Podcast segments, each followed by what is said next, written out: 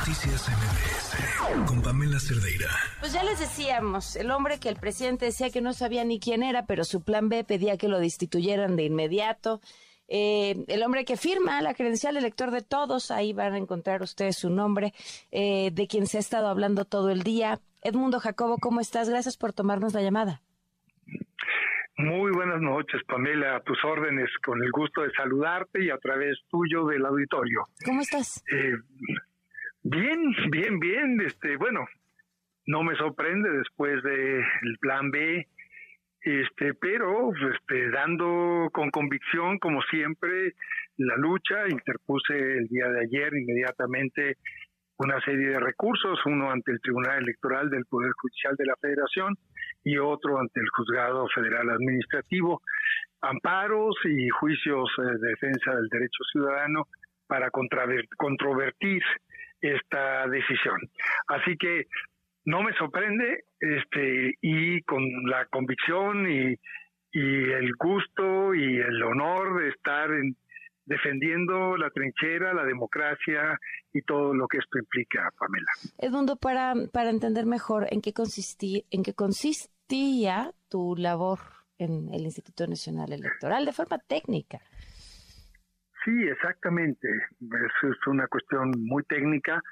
Eh, como estaba la ley antes del Plan B, al secretario ejecutivo le corresponde o le correspondía todas las labores de coordinación justo de la parte de operación del instituto, de la administración del instituto, por lo que hace a las oficinas centrales de la institución, es decir, aquellas oficinas que coordinan todas las labores a nivel nacional, direcciones ejecutivas, unidades técnicas, pero también la operación de todas las oficinas que llamamos desconcentradas, es decir, las 32 oficinas, que una por cada estado del país, y las 300 oficinas, una por cada distrito electoral en que se divide el país. Es decir, todas aquellas oficinas que el INE despliega en el país para muchas tareas. Obviamente la más importante, organizar las elecciones, pero también lo que tiene que ver con la producción de la credencial del elector, como tú bien lo mencionaste a la introducción, pero también todas las tareas de educación cívica, de fiscalización de los recursos que utilizan los partidos políticos, los candidatos, las tareas de georreferenciación para hacer las distritaciones federales y locales, en fin, una gran cantidad de tareas. En la parte operativa, digamos, de todo este despliegue, que por cierto, Pamela, está en la Constitución, eso no se modificó porque si hablamos de un plan B, es que hubo un plan A. El año pasado se quiso hacer una reforma constitucional que no pasó, que no tuvo la mayoría que se necesitaba que para que pasara en la reforma constitucional y entonces ahora se promueve un plan B que a través de reformas en leyes quieren modificar la Constitución. la Secretaría Ejecutiva, sí, dime, adelante, Pamela, te escucho. ¿Cuáles eran los criterios para tu selección y eventual, eh, ahora sí que reelección o permanencia en este cargo? Claro, eso es una pregunta muy importante y gracias por hacerla. Mira, eh, la Constitución señala que el secretario ejecutivo es nombrado por el Consejo General del Instituto. Es decir, no es una función que tenga a su cargo la designación de la Cámara de Diputados.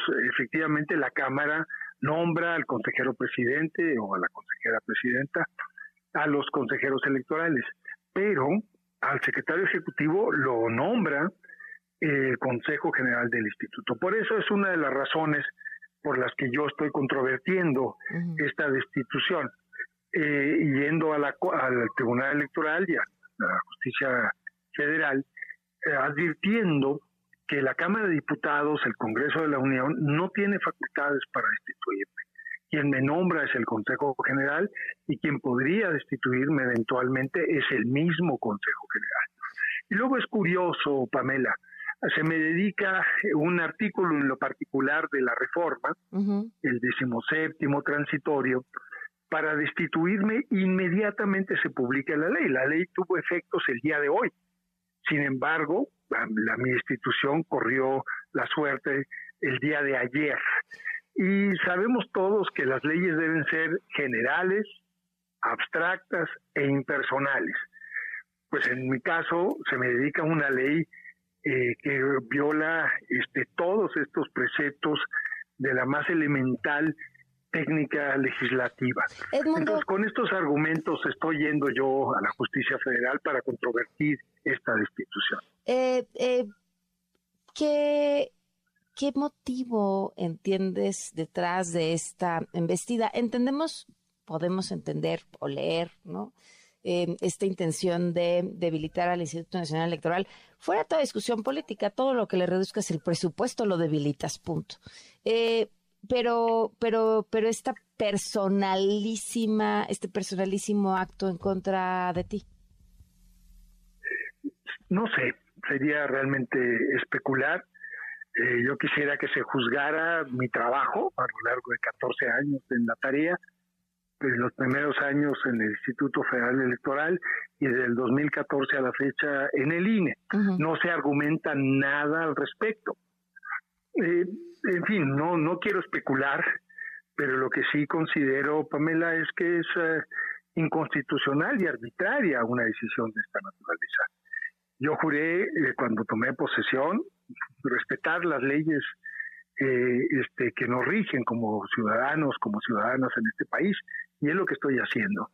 Soy un demócrata, un hombre que cree en el Estado de Derecho y no puedo dejar pasar esta arbitrariedad. Claro, oye, es a lo mejor una nimiedad esta pregunta y una necedad, pero, pero tú destituido las nuevas credenciales de elector con la firma van a salir del encargado?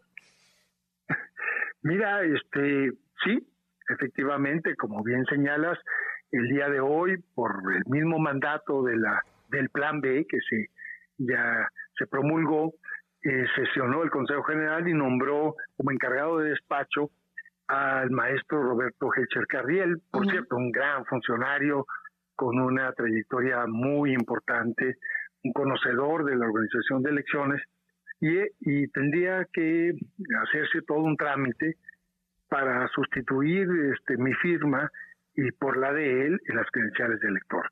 Esto tendrá que hacerse en los próximos días porque pues efectivamente desde ayer yo no soy el secretario ejecutivo y como la ley eh, lo señala, eh, la firma de las credenciales tiene que ser por parte de quien funge como tal.